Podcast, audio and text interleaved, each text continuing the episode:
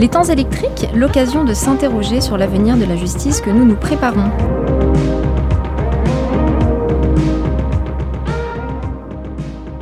Chers auditeurs, bonjour, bienvenue dans cette nouvelle émission des temps électriques.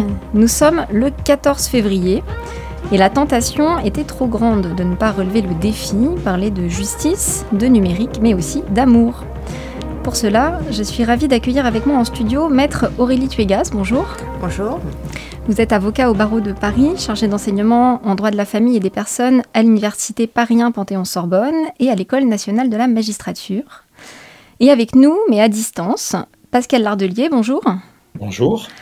Vous êtes professeur en sciences de l'information et de la communication à l'Université de Bourgogne et l'auteur de plusieurs ouvrages, parmi lesquels notamment Le cœur net, Célibat et amour sur le web, paru aux éditions Belin en 2004, et tout récemment un essai intitulé S'aimer à l'ère des masques et des écrans, paru en mai 2022 aux éditions L'Aube. Vous vous décrivez comme spécialiste de la rencontre amoureuse en ligne et du célibat. C'est parfait. Merci donc beaucoup d'avoir accepté cette invitation. Chers auditeurs, que devient l'amour à l'ère numérique? Ça devait être galère avant que le système existe. Comment ça? Eh ben, tout simplement parce que les gens étaient obligés de faire tout le boulot eux-mêmes. Ils devaient chercher avec qui ils voulaient être. Hmm, C'est la paralysie du choix. Quand on a tellement d'options possibles qu'on sait pas laquelle C'est choisir. ça. Exact. Et le jour où ça ne collait plus entre les deux, les couples devaient se débrouiller tout seuls pour rompre l'un avec l'autre. Ils devaient se débrouiller pour rompre, la vache. Ouais, un vrai cauchemar. C'est mieux quand tout est planifié. C'est clair. Tout est tellement plus simple quand on sait dès le départ où on va. Pour la Saint-Valentin, êtes-vous prêt, comme dans l'épisode Hang the DJ de Black Mirror, dont vous venez d'entendre un extrait, êtes-vous prêt à remettre votre relation aux mains d'un coach numérique qui vous dira combien de temps durera votre idylle? Non? Eh bien, c'est pourtant ce que propose le site Coach Dating, lancé après l'épisode de la série dans lequel on peut suivre l'histoire d'amour tortueuse entre Amy et Frank, plongés dans cet univers numérique. Cette expérience, peu crédible mais somme toute un peu inquiétante quand même, peut conduire à analyser ces évolutions sociétales. Spontanée ou un peu orchestrée par l'entourage, la rencontre de l'âme sœur n'avait lieu il y a quelques années encore qu'au détour d'une soirée, d'une rue, d'un lieu de travail, bref, du monde réel. Désormais, vous l'écrivez dans votre ouvrage, Pascal Lardelier, ce sont les modalités et la temporalité de la rencontre qui se sont trouvées bouleversées par l'utilisation de sites et d'applis de rencontres qui ont métamorphosé les relations amoureuses en tout juste 20 ans. Ce cher Cupidon ne saurait aujourd'hui plus dans quel sens tirer ses flèches et se retrouverait au chômage. Les technologies peuvent ainsi influencer trois étapes du cycle de vie euh, d'une relation amoureuse, celle de la rencontre d'abord, modifiant la façon dont les gens trouvent et rencontrent des partenaires, les moyens par lesquels ces derniers utilisent les technologies pour entretenir ensuite la relation, et enfin, le moment de l'éventuelle séparation en intervenant à différents égards dans le processus de dissolution du couple. Au plan juridique, les questions en découlant traduisent aussi cette nécessité pour le juriste d'appréhender ces nouvelles situations. Alors pour croiser éclairage sociologique et juridique, je laisse la place à nos invités.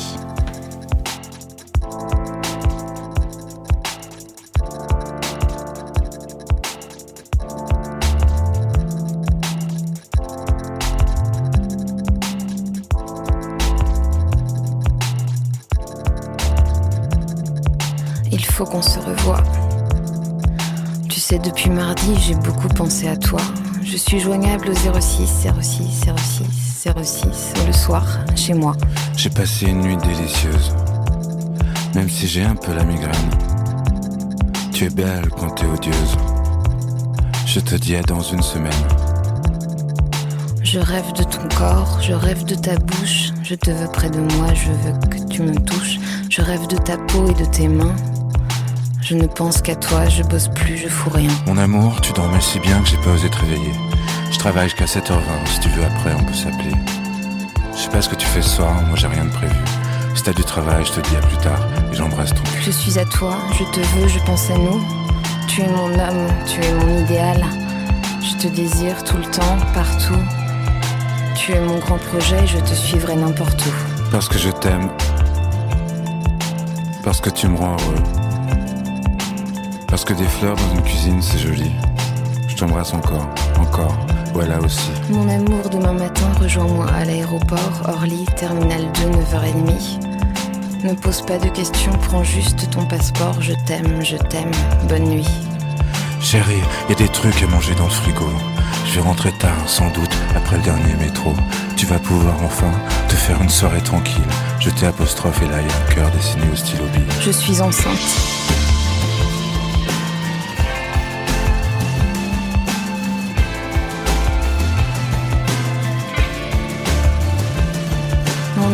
Ta mère a téléphoné tout à l'heure.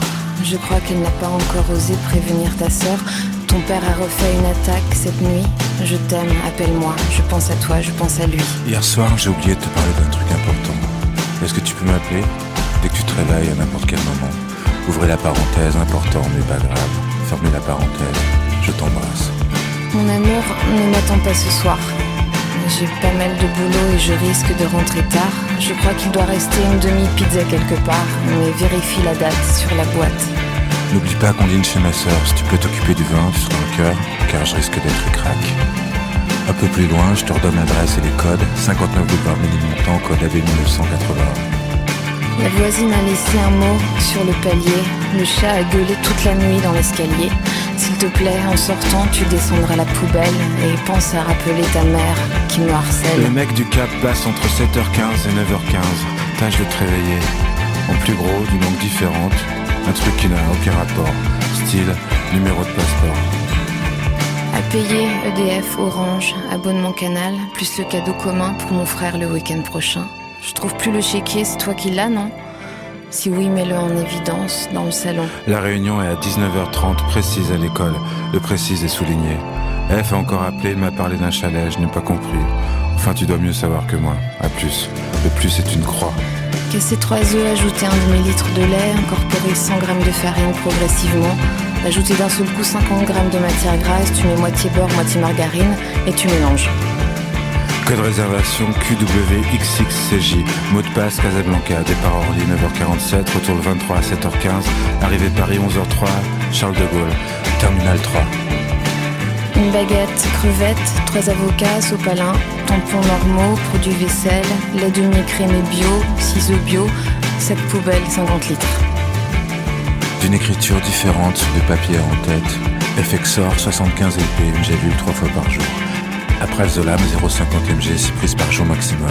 Puis une signature informe suivie d'un caducé. Je te rappelle que tu as un fils qui va à l'école tous les matins et qui aimerait bien prendre le petit déjeuner avec son père de temps en temps. Salut. La visite est à 16h, il y a encore plein de trucs à toi dans le bureau du fond. Tu veux sans doute les récupérer? Appelle-moi. Mon nouveau numéro 06 62 73 49 63.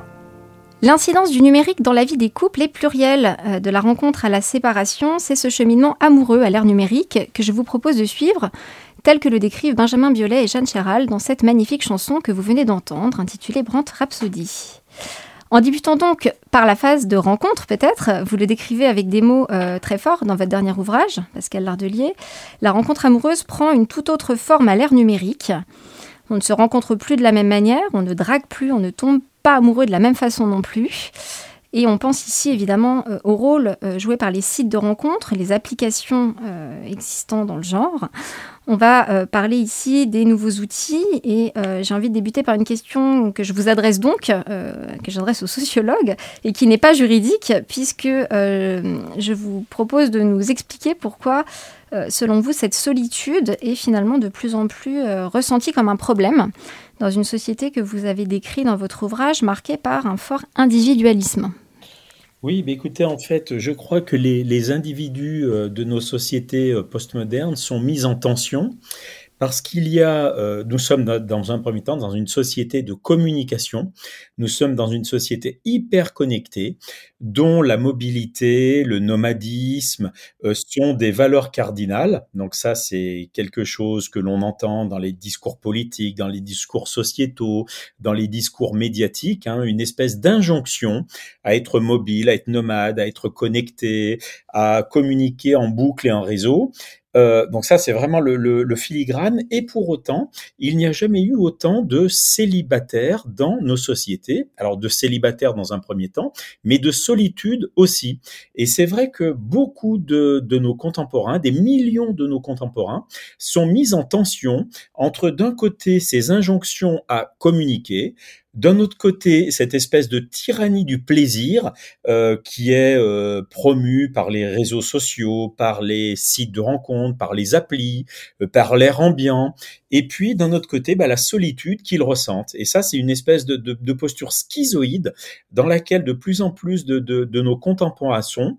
Donc une espèce d'injonction à communiquer, puis une impossibilité à faire couple, et puis pire encore, un sentiment de solitude très très fort ressenti de manière souvent un petit peu honteuse, c'est-à-dire qu'on a du, des difficultés à, l'assumer et, à l'exprimer parce que, eh bien, euh, effectivement, l'air, l'air ambiant et l'air du temps, eh bien, nous dit d'être en couple, d'être heureux, de communiquer, de sortir, etc., etc. Alors que la réalité ressentie, elle est souvent tout autre. Et alors, euh, sauf si euh, ce que je n'ai pas compris l'expression, mais il faut rattacher ça aussi à un phénomène que vous vous expliquez être socio-historique de désinstitution. En quoi ça vient euh, se, mêler à ces explications, du coup, cette désinstitution? Alors déjà, j'apporte un complément à ce que je viens de dire. Tout ça donne le, fait que nous sommes dans une société d'individualisme connecté. La réalité, c'est qu'un appartement sur deux dans les grandes villes comme Paris est occupé par une personne seule. Voilà. Et mmh. donc ça, c'est le contrepoint euh, très très paradoxal de notre société de communication. Alors la désinstitution, pour revenir à votre question, qu'est-ce que c'est? Ben, En fait, c'est un processus socio-historique qui a vu les institutions euh, c'est-à-dire la famille, l'école, l'église, l'entreprise, euh, voilà, donc qui vraiment cimentait les, destins et euh, pétrifiait les, les, identités, être complètement remise en question depuis quelques décennies. Alors les choses ont commencé avec le salariat féminin après la deuxième guerre mondiale, et puis elles se sont accélérées après après 68 bien évidemment, et le grand vent de, de liberté pourrait-on dire, et puis de, de bousculement des institutions qui, s'en est suivi, et puis les choses s'accélèrent follement depuis la numérisation de notre société. Donc la désinstitution, eh bien c'est vraiment le fait que c'est un processus socio-historique qui fait que là où auparavant les institutions cimentaient, on restait par exemple ensemble, les juristes le savent autant que les gens d'église, on restait ensemble pour le meilleur et pour le pire, pour les enfants, pour le patrimoine. Et bien maintenant, on peut sortir du couple dès qu'une lassitude a gagné, dès que le désamour s'installe, dès que le désir se fait fugitif. Et cette désinstitution, elle nous met dans une posture extrêmement euh, pas périlleuse, mais dans une posture extrêmement inconfortable, puisqu'on doit se réinventer tout seul. On doit s'inventer tout seul. On doit trouver des assises qui ne sont plus celles des institutions, pour le coup. Et donc, on suit, pour la plupart d'entre nous, ce qu'on appelle des trajectoires d'autonomie. Et alors c'est là qu'on s'en remet, euh, qu'on s'en remet au numérique, qu'on s'en remet aux sites de rencontres et aux applis. j'ai lu, j'ai appris d'ailleurs naïvement peut-être, mais en vous lisant la différence qu'on fait entre les deux, avec cette idée euh, d'instantanéité plus marquée encore pour les applis euh, sur lesquelles on, on swipe sans vergogne, on fait glisser ces profils dont on ne veut plus vers, vers la poubelle de l'appli. alors qu'est-ce qui change en fait vraiment avec ces dispositifs dans la façon d'orchestrer ces rencontres? Et puis rebondissant sur ce que vous venez de dire, j'apporte un autre élément important, c'est que nous sommes dans une époque de guerre des sexes et de méfiance généralisée entre les entre les genres en fait. Hein. Et c'est vrai qu'on a vu apparaître, et le juriste le sait bien évidemment depuis une trentaine d'années ou 25 ans, les notions de harcèlement moral dans les entreprises, euh, qui effectivement ont changé la donne, des rapports professionnels notamment, et auparavant on rencontrait quand même principalement son conjoint sur le lieu de travail, et puis avec euh, le numérique, avec les revendications euh, féministes, légitimes bien évidemment, etc., etc., avec la vague et la vogue des hashtags depuis quelques années, eh bien c'est vrai que les rapports de, les rapports de genre, euh, ils ont, euh, ils, il traverse vraiment une guerre froide, pourrait-on dire. Il y a une méfiance généralisée on ne peut plus s'adresser publiquement à quelqu'un de l'autre sexe inconsidérément ni impunément. Et puis enfin, il y a eu le Covid qui est passé par là et, la distanciation de surcroît. Voilà. Donc tout ça pour dire que les rapports de genre, eh bien, connaissent une espèce de guerre froide, un conflit larvé, puis même pas larvé d'ailleurs, tout à fait ouvert. Et donc, à ce titre, eh bien, je reviens à votre question. Les dispositifs socio-numériques, dont les applis de drague et les sites de rencontres, eh bien, des alliés technologiques providentiels, puisque dans un premier temps, on est alors déjà sur ces applis et sur ces sites. Et là, c'est vraiment l'argument le plus important, c'est que le statut partenarial des personnes inscrites, il est affiché. Quand vous vous adressez à quelqu'un à des fins de séduction, allez, je vais le dire euh, rapidement, à des fins de drague, dans un club de sport ou sur un lieu de travail ou dans un lieu public, vous ne savez pas si la personne en face de vous est en couple ou pas. Vous ne savez même pas quelle est euh, son orientation sexuelle. Dès lors que vous êtes inscrit sur un site, officiellement, les personnes sont là parce qu'elles sont célibataires. Alors déjà, il y a ce confort qui fait qu'on n'est pas dans une posture un petit peu euh, inconfortable, voire périlleuse. Et puis, dans un deuxième temps, eh bien, euh, sur ces applis et sur ces sites, on peut véritablement dire, bon, c'est un, une formule, mais je l'assume, que la drague passe de l'artisanat à l'industrie puisque du moment que vous êtes inscrit, vous avez votre fiche, et puis là, eh bien, vous pouvez envoyer des messages à des dizaines, voire des centaines de personnes si le cœur vous en dit.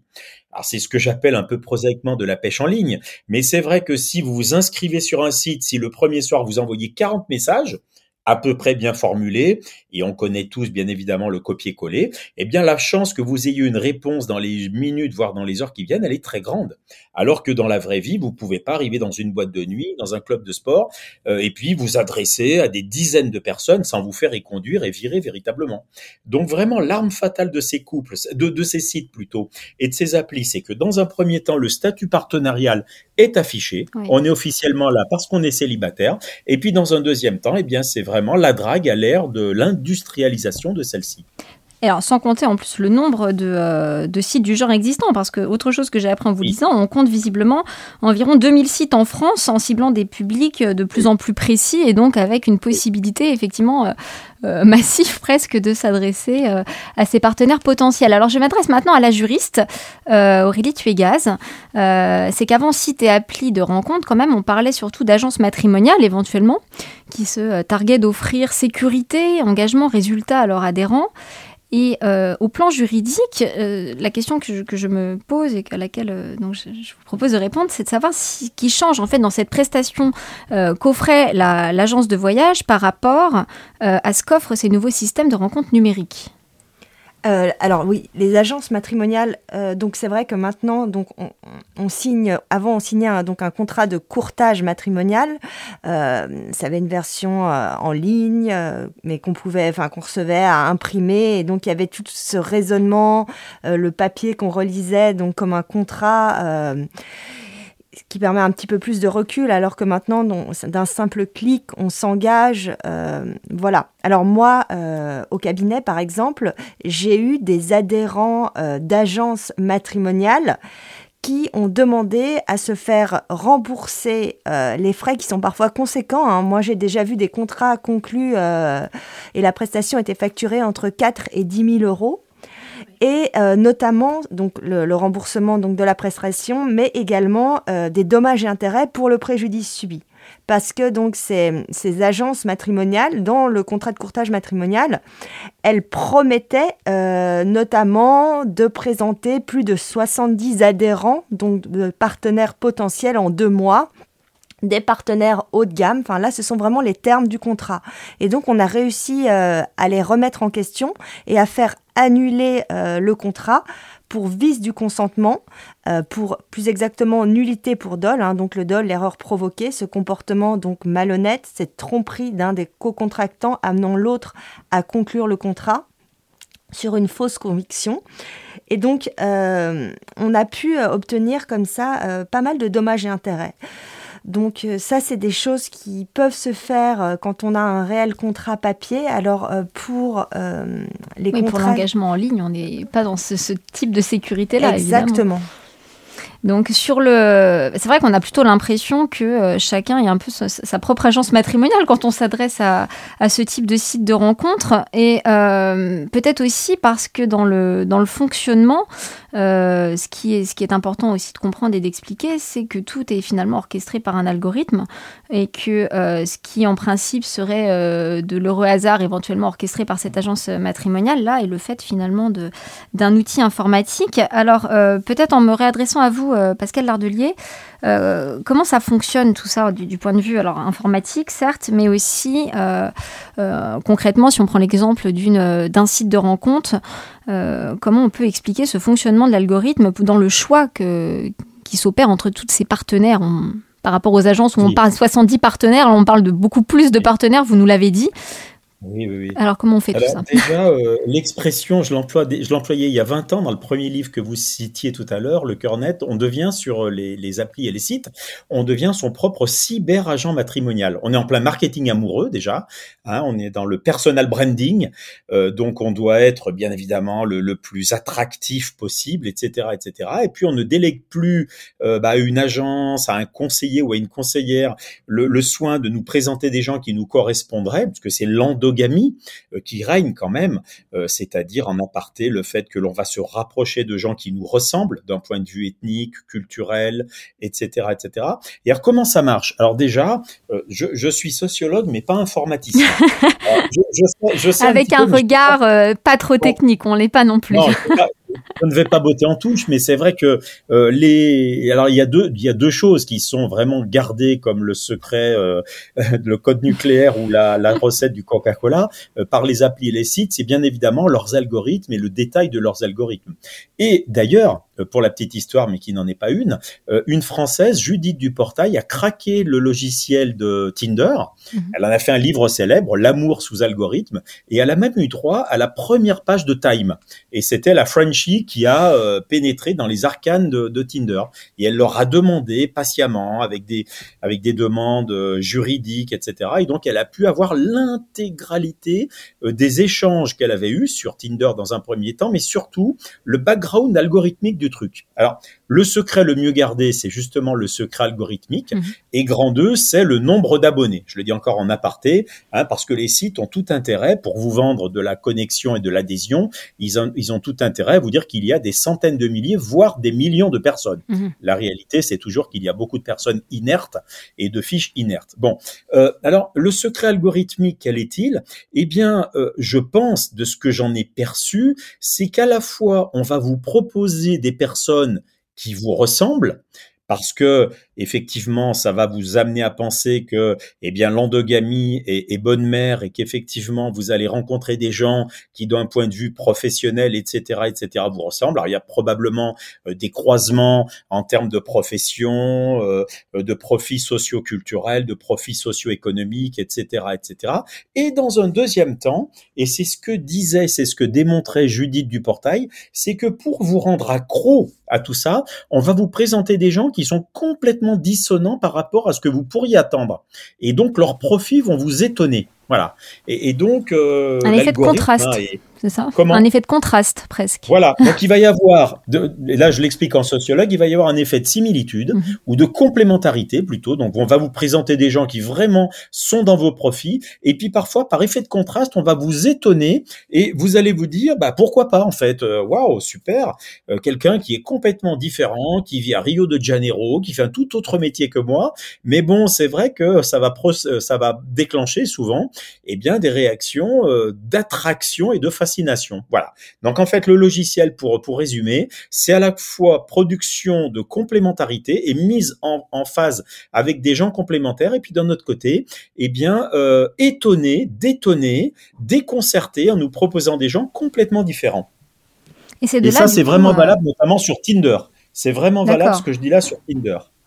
Et c'est de là aussi, euh, je, que, enfin, ça me faisait penser au phénomène dont on a parlé dans une autre émission et que vous citez aussi donc dans vos euh, dans vos ouvrages, ce phénomène d'addiction qui vient du fait que l'utilisateur est entretenu par ce programme qui, dont il ne, connaît pas exactement le, le, fonctionnement, mais dont il perçoit le fait qu'il y a peut-être un certain aléa dans ce qui lui est présenté, ou en tout cas qu'il a l'impression de cet aléa, jusqu'à trouver euh, l'objet de sa rencontre. Donc ce phénomène d'addiction, on en a ici une illustration assez, assez grande. Euh, il y a une dimension neuronale, on peut le dire comme ça, il y a une dimension neuronale, moléculaire quasiment, hein, où on va déclencher, mais je pense que euh, euh, le machiavélisme ou l'infini pragmatisme de ceux qui conçoivent tout ça en ont bien conscience, hein, et je crois que l'idée c'est de déclencher des réactions vraiment euh, moléculaires, mhm. de, de, fait que l'on est exposé en permanence à des gens, on se dit avec qui une aventure ou une histoire pourrait être possible, parce que l'enjeu il est quand même immense, vous vous rendez compte? On ne fait pas ses cours sur Amazon, c'est-à-dire qu'on on va regarder des profils de gens avec qui on pourra peut-être coucher, peut-être vivre. Mhm. Donc il y a quand même des enjeux. Il y a des enjeux qui vont euh, euh, recouvrir une légitime excitation à tous les sens du terme. Et, je crois que les, concepteurs des algorithmes, ils jouent vraiment là-dessus. Ah bah justement, donc ces enjeux, ces enjeux de la rencontre et, euh, et de la pré-rencontre finalement, puisque c'est aussi ça qui est, qui est modifié, c'est ce que vous exprimez ici avec une finalité qui finalement est presque de plus en plus assumée en ce qu'elle n'est euh, pas tournée que vers la, recherche de l'amour, mais parfois tournée en premier lieu exclusivement vers la rencontre sexuelle. Et cette dissociation plus franche entre amour et aventure d'un soir, comme vous l'exprimez, euh, a des répercussions au niveau juridique. Et donc là, c'est à vous que je vais adresser ma question, Aurélie Tuégaz, euh, parce qu'une fois la rencontre opérée avec ce coup de pouce numérique, algorithmique presque, il y a des conséquences qui peuvent s'en suivre et que cette fois le droit essaie d'appréhender comme il peut, lorsque notamment un enfant est conçu et naît de ces rencontres éphémères. Donc la relation sexuelle ici, euh, est-ce qu'elle suffit en soi à former le couple au sens juridique et à quel moment on estime du coup être en couple et comment le droit appréhende ce contentieux qui viendrait euh, d'une recherche en paternité peut-être à l'issue d'une rencontre comme ça si éphémère? Voilà, ben ça c'est un contentieux que j'ai énormément au cabinet. Donc c'est euh, ben, une rencontre, comme vous le disiez, furtive, hein, parfois même euh, une nuit, une soirée alcoolisée, et puis euh, un enfant naît. Et par exemple, ben, moi j'ai souvent ça, mais la, la maman souhaite le garder et pas le père. Et donc, euh, ou alors parfois elle ne le souhaite pas, mais elle, elle a le droit à, l'IVG et elle a le droit d'accoucher sous X, alors que le monsieur, bah, il se voit, le père, imposer cette paternité. Euh, d'ailleurs, cette espèce d'accouchement sous X, je trouve que ça devrait exister pour les hommes. Et donc, euh, à partir du moment où la maman a suffisamment d'éléments, mais il suffit d'un témoignage, de quelques textos pour prouver qu'il a eu potentiellement une relation sexuelle euh, qui correspond donc euh, au moment de conception de l'enfant, à la naissance de l'enfant. Elle peut donc assigner le père en recherche de paternité, donc pour faire établir la filiation. Hein. donc on peut établir la filiation bah, quand le mari, quand la femme est mariée. Hein, c'est un article du Code civil, mais également euh, par la reconnaissance, ou euh, on peut également établir la filiation euh, judiciairement. Et donc, c'est dans ces cas-là que la mère assigne le potentiel père en recherche de paternité. La mère, elle a jusqu'aux 18 ans de l'enfant donc pour faire cette assignation en recherche de paternité et l'enfant aura jusqu'à 10 ans après sa majorité, donc jusqu'à ses 28 ans pour faire cette action. Donc imaginez-vous, vous avez couché suite à une rencontre Tinder une fois avec une femme, elle tombe enceinte et 20 euh, ans après, vous recevez une action en recherche de paternité, ou enfin en général c'est bien plus rapide, hein. mais donc grosso modo, parfois il suffit d'une fois donc là, dans son assignation, il suffit qu'elle montre quelques échanges de SMS qui prouvent qu'ils ont potentiellement couché ensemble. Et donc pour le juge, il a un doute dans sa tête en disant bah oui, peut-être que cet enfant est le père, euh, ce père est, le, père de cet enfant. On va faire, euh, on va ordonner une expertise biologique, un test ADN. Donc la personne euh, doit s'y rendre. Et euh, si à l'issue de cette expertise biologique, euh, il s'avère qu'en effet, euh, il est bien le père, la filiation va être établie avec les conséquences qui vont, vont avec. Donc, c'est-à-dire qu'il va être obligé de payer une pension alimentaire. Si jamais il ne la paye pas, ça sera prélevé par un huissier sur son salaire. Cet enfant aura des droits dans sa succession comme euh, ses autres enfants, parce que parfois, en fait, les cas classiques, hein, parce que moi j'en fais vraiment beaucoup, c'est euh, bah, la maîtresse qui, pour s'officialiser, euh, eh ben, tombe enceinte, ou euh, la femme de 35-40 ans qui, bah, oui, cette rencontre furtive d'un soir euh, fait qu'elle est tombée enceinte, c'était pas forcément pensé, euh, mais bon, elle a un certain âge et elle se dit, bah écoutez, moi, je veux le garder, peu importe ce que le père en pense. D'accord? Donc, bon, souvent, ces hommes sont très réticents. Euh, mais ils vont avoir des devoirs à partir du moment où donc cette filiation est, établie. Et donc ce que je vous disais, c'est des droits. Donc ces enfants euh, adultérins, comme on les appelait euh, avant, maintenant on ne fait plus la distinction, hein, mais auront des droits dans la succession au même titre que les enfants qu'il aurait eu avec sa femme. Et parfois, moi au cabinet, j'ai la femme qui vient et qui me demande comment on peut faire pour essayer d'extraire ces enfants adultérins de la succession. Donc, et là, vous évoquiez en, disant ça quand même un, point important, c'est la question de la preuve finalement, euh, parce qu'il y, a une question de, avant que le test ADN ne soit demandé, d'emporter la conviction du juge pour qu'il euh, pour qu'il fasse cette demande. Et, euh, et là, vous citiez l'exemple des, des, SMS envoyés, par exemple, ou de photos. Alors, le témoignage aussi, vous avez parlé du témoignage de l'entourage, mais on est aussi sur une question de preuve presque numérique dans, le, dans la discussion, dans la discussion contradictoire.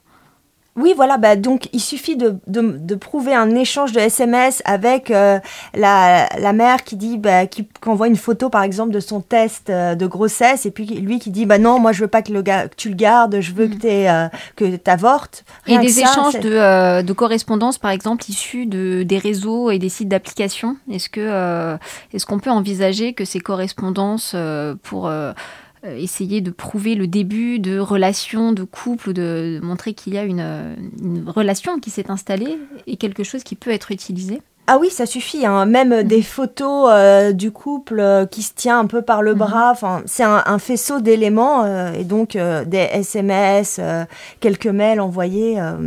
c'est assez rapide en fait. Le, le, juge a très rapidement le doute euh, et donc, il ordonne très rapidement ce, test ADN. Après, euh, on peut refuser de, faire ce test, mais après, justement, le juge en tire toutes les conséquences. Et donc, généralement, si on ne le fait pas, c'est qu'on a quelque chose à cacher. Et mhm. donc, le juge va établir la filiation euh, de toute façon. D'accord. Alors sur cette utilisation des, euh, bah, SMS, vous évoquiez la question de, la photo qui est partagée euh, euh, du couple. c'est un lien un peu différent que que j'ai envie de faire, c'est-à-dire que on a aussi la situation où les couples vont comme ça ouvertement partager et publiquement sur les réseaux sociaux des photographies les mettant en avant. Donc tout va bien le temps que la relation dure, mais ça nous emmène progressivement à glisser euh, vers, euh, la, rupture et la fin d'un couple. Mais avant ça, peut-être la question de la, rencontre extra-conjugale, parce que tout à l'heure, on évoquait la multiplicité des, euh, des sites et certains presque presque incroyablement, j'ai envie d'entendre la question, le point de vue du juriste là-dessus aussi, euh, sont des sites qui promeuvent comme ça des rencontres extra-conjugales. Alors déjà, est-ce que juridiquement c'est en soi pas une difficulté au vu de, euh, de la question du divorce pour faute? Donc là, c'est la question que j'adresserai à la juriste. Et euh, en face de vous, vous y répondrez dans le sens où vous le souhaiterez pour le, pour le sociologue Pascal Lardelier. comment, comment vous concevez la ces nouveaux finalement euh, vecteurs de communication, de SMS, de, euh, de photographie comme ça utilisés ouvertement sur les réseaux sociaux, est-ce que c'est plus un ciment du couple selon vous ou est-ce que c'est quelque chose qui vient fragiliser cette relation là où avant ce n'était pas... Euh, ce n'était pas tant utilisé que ça? Alors peut-être la, question sociologique d'abord, est-ce que c'est un, ciment du couple, selon vous, d'utiliser ces nouveaux euh, moyens numériques pour euh, s'affirmer, au vu des autres aussi, parce qu'il y a une question de se faire voir des autres, qui est très importante, ou est-ce que ça fragilise plus qu'avant le couple? Bah, En fait, il y a plusieurs aspects. Et là, on retombe sur la chanson Brain Rhapsody, euh, tellement extraordinaire. Alors déjà, quand on commence à entrer en contact avec quelqu'un via appli, etc., et même pas, même quand on rencontre quelqu'un dans la vraie vie, euh, très très rapidement, c'est vrai que cette technosphère de SMS, de mail, euh, de WhatsApp, d'appli, etc., elle va effectivement accélérer la constitution du couple parce qu'on va s'écrire, on va créer de la connivence, on va créer de la complicité, on va créer de l'érotisme, on va faire monter le désir avec ce qu'on appelle des sextos, bien évidemment. Donc déjà, c'est l'accélérateur ou le précipité d'un couple encore en gestation, si je puis dire. Ensuite, quand le couple est constitué, eh bien les nouvelles technologies, ce sont vraiment les nouveaux territoires de l'intimité. Et c'est vrai qu'il y a tout un ensemble de choses que l'on va se dire et qui vont à la fois prolonger et anticiper la communication du couple, factuelle, la communication érotique, tout un ensemble de choses. Ensuite, il y a ce que vous mentionniez aussi, c'est-à-dire la mise en exposition et la visibilité ou la légitimation du couple. Et c'est vrai qu'on va pouvoir, eh bien, euh, via les réseaux sociaux, mettre son couple en scène. On est parti en week-end, on est parti en vacances, on est en couple avec un tel. Donc, on va instagramiser son couple véritablement. Et puis, et là, j'en suis à la phase 4 et au dernier couplet de ma chanson Brain Rhapsody, eh bien, euh, je le disais, dès la fin d'un deuxième livre que j'avais écrit sur le sujet en 2012, mhm. j'expliquais en conclusion qu'on a tous connu des gens qui se sont constitués des couples qui se sont constitués grâce aux nouvelles technologies, mais que vient un moment où nous connaîtrons tous des gens et des couples qui se sont défaits à cause des nouvelles technologies. Parce que bien évidemment, il y a les sites de drague adultérin, et puis il y a les réseaux sociaux sur lesquels vous pouvez euh, matcher quelqu'un que vous avez rencontré dans une réunion, retrouver des amis d'enfance, recontacter un ex ou une ex, etc., etc. Donc c'est vrai que sur l'arc d'histoire des couples, et cette histoire est de plus en plus courte et de plus en plus rapide, eh bien il y a une une part désormais absolument essentielle jouée par les nouvelles technologies. Je pourrais même dire qu'en 2023, et depuis quelques années, un couple dans nos sociétés ne peut plus exister sans les nouvelles technologies qui l'accélère, qui le précipite, qui l'officialise, qui le visibilise, et puis qui parfois le défont aussi. Et effectivement, la, question de, l'adultère prend une forme très euh, différentes et difficilement appréhendables. Alors euh, en droit, on, a la question du divorce pour faute qui, se pose, mais on a aussi la preuve de cette infidélité. Et euh, ici, on rejoint la question des preuves, euh, des preuves qu'on apporte à cette infidélité. Est-ce que Aurélie Tuégaz, on, le droit accepte d'envisager des preuves presque clandestines qu'enregistrerait un conjoint au détriment de l'autre, évidemment, sans l'en informer. Donc on pense par exemple à des captures d'écran, à des enregistrements. Euh, on a eu certaines affaires euh, qui, je crois, ont mis en avant, par exemple, les enregistrements audio, voire vidéo, dans un domicile privé, pour mettre euh, en évidence, comme ça, une relation, par exemple, extra-conjugale. Alors ici, on, a un lien avec le numérique. Est-ce qu'on peut utiliser en droit pour une pour une partie privée ce type de, preuve quand il s'agit de démontrer la faute finalement de l'autre et d'envisager la séparation dans le couple oui, alors bon, comme le précise donc l'article 1358 du Code civil, la preuve peut être euh, apportée par tout moyen, mais tant qu'elle a été obtenue de manière euh, légale et loyale. Donc ça, c'est euh, l'article 9 du Code de procédure civile qui le précise. Donc la preuve, elle est recevable tant qu'elle n'a pas été obtenue par fraude ou violence. En matière de divorce, euh, l'article 259 du Code civil dispose que les faits invoqués en tant que cause de divorce ou comme défense à une demande peuvent être établis par tout mode de preuve, y compris l'aveu. Toutefois, donc, les descendants ne peuvent jamais être entendus sur les griefs invoqués euh, par les époux. De ce fait, en fait, une preuve euh, obtenue grâce à l'accès au téléphone du conjoint est recevable dès lors que cet accès était consenti. En fait, ici, tout est une question de consentement. Les messages écrits, les mails et les messages vocaux sont admis comme preuve, car l'envoyeur a eu connaissance que la production de ces messages entraîne un enregistrement de ceux-ci. Et que c'est figé finalement. Voilà, en fait, à partir fixation. du oui, ou à partir du moment où euh, on a le mot de passe pour accéder, mhm. c'est que forcément on nous l'a donné à un moment donné, et donc on était, on a consenti à euh, donner cet accès en fait au téléphone mobile de l'autre.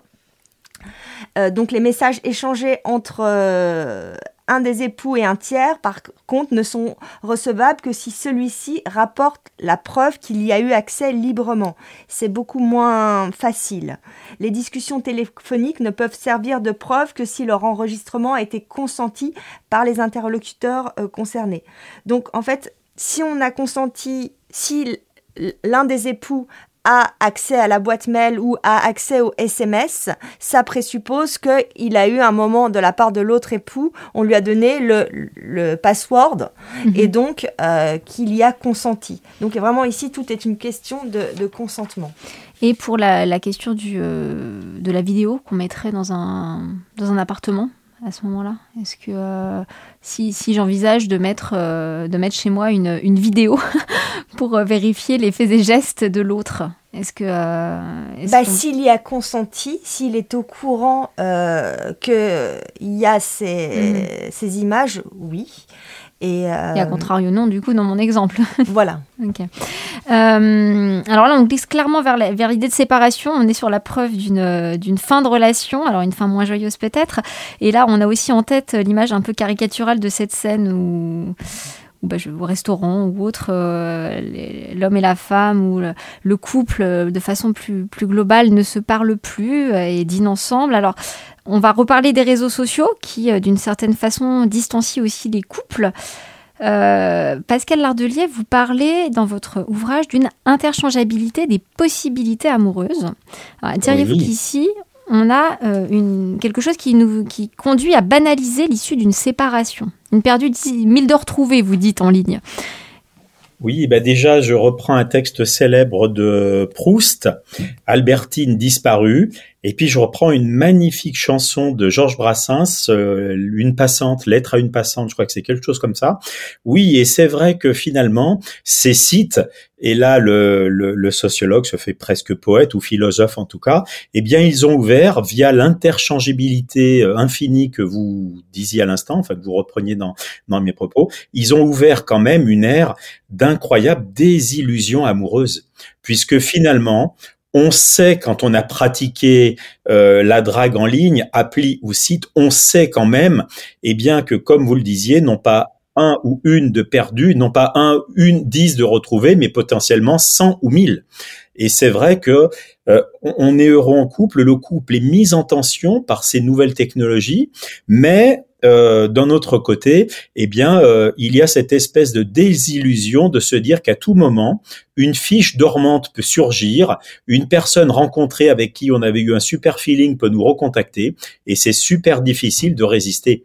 Donc, les couples contemporains, eh bien, ils sont à la fois de plus en plus fragiles et soumis en permanence à cette espèce de, tension qui fait qu'à tout moment, eh bien, un fantôme peut ressurgir et puis, euh, effectivement, tenter de reséduire etc. Alors je suis pas du tout moraliste. Hein. Mhm. Je suis pas du tout moraliste en disant ça. C'est juste un constat que j'ai fait, euh, de multiples témoignages que j'ai recueillis, bien évidemment. Et puis je dis vraiment dans toutes les études que j'ai faites sur l'amour en ligne, je dis que finalement on aime toujours comme une époque nous permet d'aimer. Et une époque, ce sont tout simplement des valeurs et des technologies. Donc les valeurs de notre époque, c'est le plaisir, le nomadisme, la mobilité, le technologisme, si je puis dire, c'est-à-dire le fait que nous sommes en permanence euh, assistés dans ce que nous faisons par des applis, des algorithmes, des logiciels, des appareils, et puis euh, nous aimons avec des technologies, et les technologies, ce sont celles de notre époque. Et donc je crois que considérer les choses avec un peu de distance ben, nous amène juste vraiment à, à reprendre conscience de cet axiome, on aime toujours comme une époque nous permet d'aimer avec des technologies et des valeurs afférentes. Effectivement. Et alors, du coup, si on en vient euh, au plan juridique, à la question qui se pose après séparation de. Euh, eh bien, de ces, de ces biens euh, numériques faits ensemble. On, parlait des photos, on parlait des vidéos, on parlait des textos. et à ce ménage numérique qu'on doit faire finalement, qu'est-ce qui se passe, Aurélie Tuégaz, lorsque, une fois la séparation en principe acté, euh, l'ex, l'autre, celui qui n'est plus donc en couple, continue d'afficher ouvertement sur Internet euh, un statut en couple, par exemple, avec des photos prises, des publications erronées aussi, jusqu'à porter préjudice en droit. Quelles sont les armes possibles pour euh, celui qui souffre de, de cette publication erronée et qui n'est plus en lien du coup avec le, le réel statut du couple, qui n'est plus? Bah, il pourra agir euh, au civil, mais également, euh, enfin, surtout au pénal, parce que donc l'article 226-2-1 du Code pénal dispose que les délits euh, portant volontairement atteinte à l'intimité de la vie privée d'autrui, concernant des paroles ou des images présentant un caractère sexuel, prises dans un lieu public ou privé, sont punis par deux ans d'emprisonnement et par 60 000 euros d'amende. Mais il pourra également agir au civil sur notre célèbre article 1240 du Code civil. tout fait quelconque de l'homme qui cause à autrui un dommage oblige celui par la faute duquel il est arrivé à le réparer. Et donc, bien évidemment, ça oui, il engage sa responsabilité, en fait. Exactement. on a une... Et ça aboutit, ce type d'action Vous avez des contentieux qui, euh, qui sont menés dessus ça peut. Après, les gens sont souvent déçus parce qu'ils espèrent toujours, euh, ils demandent énormément en, dommages et intérêts. Mais euh, sur le fondement, oui, et surtout au pénal au pénal plus qu'au civil. Au pénal, on avait parlé dans une précédente émission aussi de la question du cyberharcèlement, qui est un autre sujet, on n'aura pas le temps de le réévoquer ici, mais on avait fait le lien en ligne euh, avec euh, la question du, harcèlement. Et je, évidemment, quand on a une situation de rupture aussi, on peut être, euh, être mené à constater ce type de, de propos cyberharcelants en ligne quand l'un continue de proférer des, des propos à, l'encontre de l'autre. Euh, alors peut-être une dernière question pour, euh, pour terminer, une dernière question euh, juridique finalement. Alors à l'heure de la dématérialisation des procédures, eh ben, je, je crois qu'on teste aussi le divorce en ligne. On voit des sites promettre, j'ai vu ça, pour moins de 200 euros un divorce en quelques clics. Alors la promesse paraît étonnante de simplicité, de rapidité. Euh, dans des procédures qu'on sait être réputées souvent longues, vécues difficilement par, euh, par ces couples qui se séparent. Alors, Aurélie Tugas, est-ce que c'est le cas? Est-ce qu'on peut vraiment, en moins de 200 euros, euh, divorcer si rapidement? Et dans quel cas ça s'adresse Quel est votre regard de juriste là-dessus? Alors moi, ce sera plus un regard pragmatique parce que parlons concrètement, oui, j'ai déjà vu ça hein, également, mais enfin 200 euros facturés, ça veut dire euh, en gros bah, que l'avocat gagne la moitié, donc 100 euros.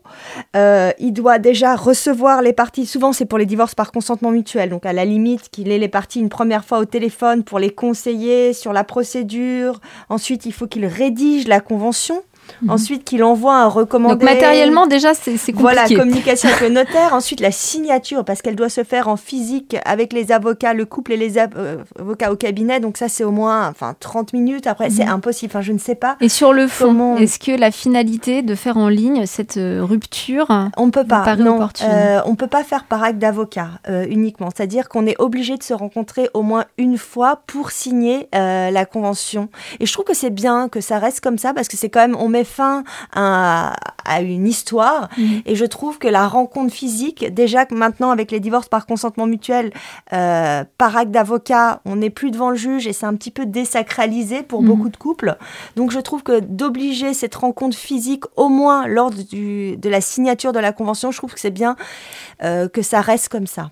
Et vous le disiez, euh, Pascal Lardelier, euh, vous citiez ce que vous disiez dans votre ouvrage, on aime euh, comme une époque nous permet d'aimer, c'est un peu ça aussi que vous, évoquez, cette mise à distance du fait des, masques dont vous parliez tout à l'heure. Est-ce que, même si le, le sens est différent par rapport à ce divorce en ligne, vous avez envie d'interagir avec ça, avec cette mise à distance que le droit impose de plus en plus parfois? La remarque juridique était très très juste et j'ai adoré le mot sacralisation parce que la source occidentale de l'amour, c'est le banquet de Platon, c'est c'est une source éminemment mythologique mais aussi religieuse et c'est vrai que dans une époque du tout virtuel, euh, bah peut-être que se retrouver une dernière fois, comme vous le disiez, eh bien, euh, c'est quelque chose d'important qui resacralise avant que les choses se défassent définitivement. Donc, c'est une question euh, qui interroge la, ritualité ou la symbolique au sens le plus le plus étymologique du terme. Et puis, bah, comme le disent les psychanalystes, le réel, c'est quand ça fait mal.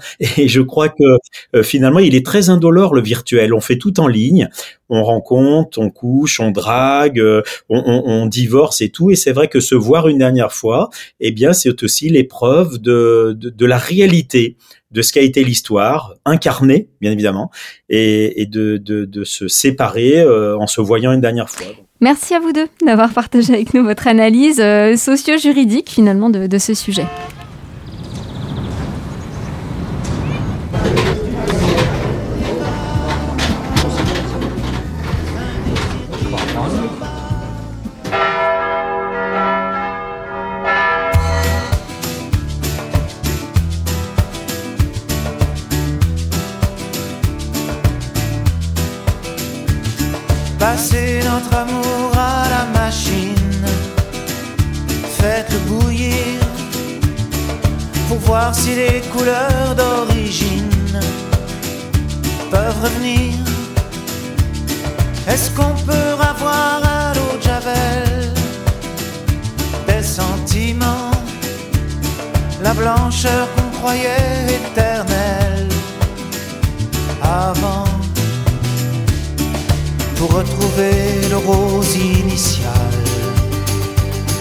Ta joue devenu pâle, le bleu de nos baisers du début, tant d'azur perdu, passer notre amour à la machine, faites-le bouillir pour voir si les couleurs d'origine peuvent revenir. Est-ce qu'on peut avoir à l'eau de Javel des sentiments, la blancheur qu'on croyait éternelle avant? Matisse, l'amour, c'est bleu difficile. Les caresses rouges, fragiles. Le soleil de la ville les tabasse. Et alors, elle passe. À la machine. Et si l'on passait effectivement l'amour à la machine, comme le chantait Alain Souchon, reviendrait-on à l'essence des choses? D'ailleurs, si l'on essaie de se souvenir de la quête de l'amour avant l'ère numérique, c'était comment? Je vous propose pour finir un extrait d'un article du média Reuters publié le 3 février dernier. L'agence italienne de protection des données a déclaré vendredi qu'elle interdisait à la société de chatbot d'intelligence artificielle Replica d'utiliser les données personnelles des utilisateurs italiens, invoquant des risques pour les mineurs et les personnes émotionnellement fragiles. Replica, une start-up de San Francisco lancée en 2017, propose aux clients des avatars sur mesure qui leur parlent et les écoutent. Elle a ouvert la voie parmi les anglophones et son utilisation est gratuite, bien qu'elle tire environ 2 millions de dollars de revenus mensuels de la vente de fonctionnalités bonus telles que les chats vocaux. L'ami virtuel est commercialisé comme étant capable d'améliorer le bien-être émotionnel de l'utilisateur. Mais l'organisme de surveillance italien a déclaré qu'en intervenant dans l'humeur de l'utilisateur, il peut augmenter les risques pour les individus encore en phase de développement ou dans un état de fragilité émotionnelle. L'agence a également souligné l'absence d'un mécanisme de vérification de l'âge, comme des filtres pour les mineurs ou un dispositif de blocage si les utilisateurs ne déclarent pas explicitement leur âge. Réplica enfreint le règlement européen sur la protection de la vie privée et traite des données personnelles de manière illégale, car il ne peut pas être basé, même implicitement, sur un contrat qu'un mineur n'est pas en mesure de signer, a déclaré l'organisme de surveillance. Le développeur de Replica, la société américaine Luca Inc., doit notifier à l'autorité italienne les mesures prises pour mettre en œuvre ces exigences dans les 20 jours et pourrait se voir infliger une amende allant jusqu'à 20 millions d'euros, 21,80 millions de dollars, ou jusqu'à 4% de son chiffre d'affaires annuel mondial selon la déclaration. Pascal Lardelier, Aurélie Tuégade, alors peut-être la, juriste, euh, vu que le, propos est plus juridique, euh, qu'est-ce que ce, euh, ce texte vous inspire en mot de conclusion? Moi, je, trouve ça quand même aberrant d'un point de vue du lien humain. Moi, j'ai choisi ce métier euh, avocate en droit de la famille et succession. C'est vraiment pour le côté humain, donc euh, c'est vraiment quelque chose qui m'importe. Et je trouve ça vraiment assez problématique d'un point de vue humain. Et puis, bien évidemment, sur le public par rapport à un public fragile, je trouve bah, qu'ils ont relativement raison. Enfin, ils ont raison de protéger au moins les mineurs et donc euh, d'imposer un, âge minimum. Après, en effet, euh, la problématique, comment le, le surveiller, euh, c'est comme quand on s'inscrit, à l'époque sur Facebook, c'est parfois difficile, mais dans l'idée, je trouve que c'est important. Merci à vous deux.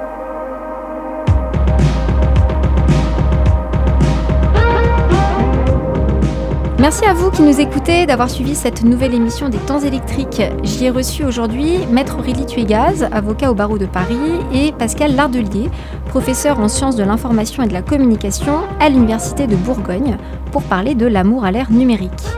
Vous retrouverez toutes les références citées dans l'émission sur notre site internet d'Amicus Radio, rubrique Les temps électriques.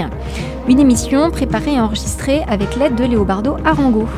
Je vous donne rendez-vous le mois prochain. N'oubliez pas de vous abonner à cette émission sur le site d'Amicus Radio. À très bientôt.